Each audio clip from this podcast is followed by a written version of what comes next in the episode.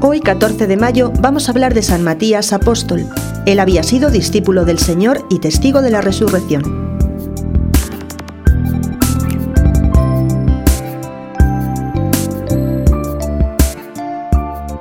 Después de la traición de Judas había quedado un puesto vacante entre los doce. Con la elección del nuevo apóstol se había de cumplir lo que el mismo Espíritu Santo había profetizado y lo que Jesús expresamente había instituido. El Señor quiso que fueran doce sus apóstoles. El nuevo pueblo de Dios debía estar asentado sobre doce columnas, como el antiguo lo había estado sobre las doce tribus de Israel.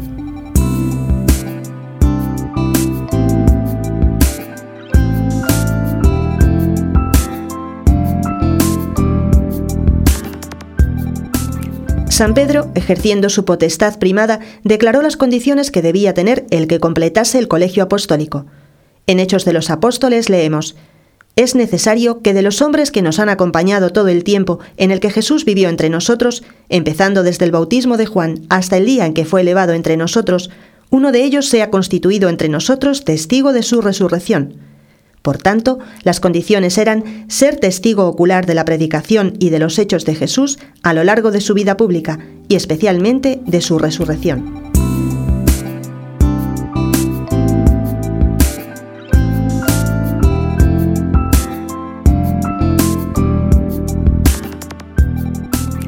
Puestas estas condiciones, entre las 120 personas que allí se encontraban, dos hombres parecían cumplirlas perfectamente, y fueron presentados José, apellidado Barsabá, por sobrenombre justo, y Matías.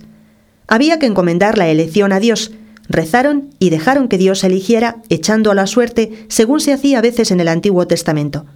La suerte recayó sobre Matías, que fue agregado al número de los once apóstoles.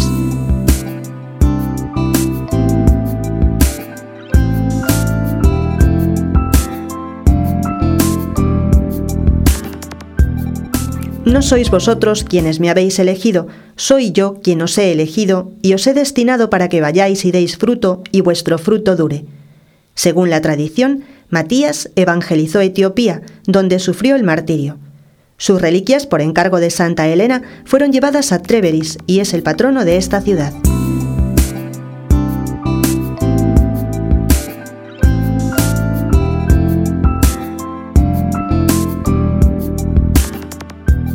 Recordemos que antes de la elección, Pedro y toda la comunidad rogaron a Dios, porque la elección no la hicieron ellos.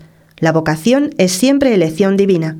También cada uno de nosotros tenemos una vocación divina, una llamada a la santidad y al apostolado, recibida en el bautismo, y que se va especificando después en nuestra vida.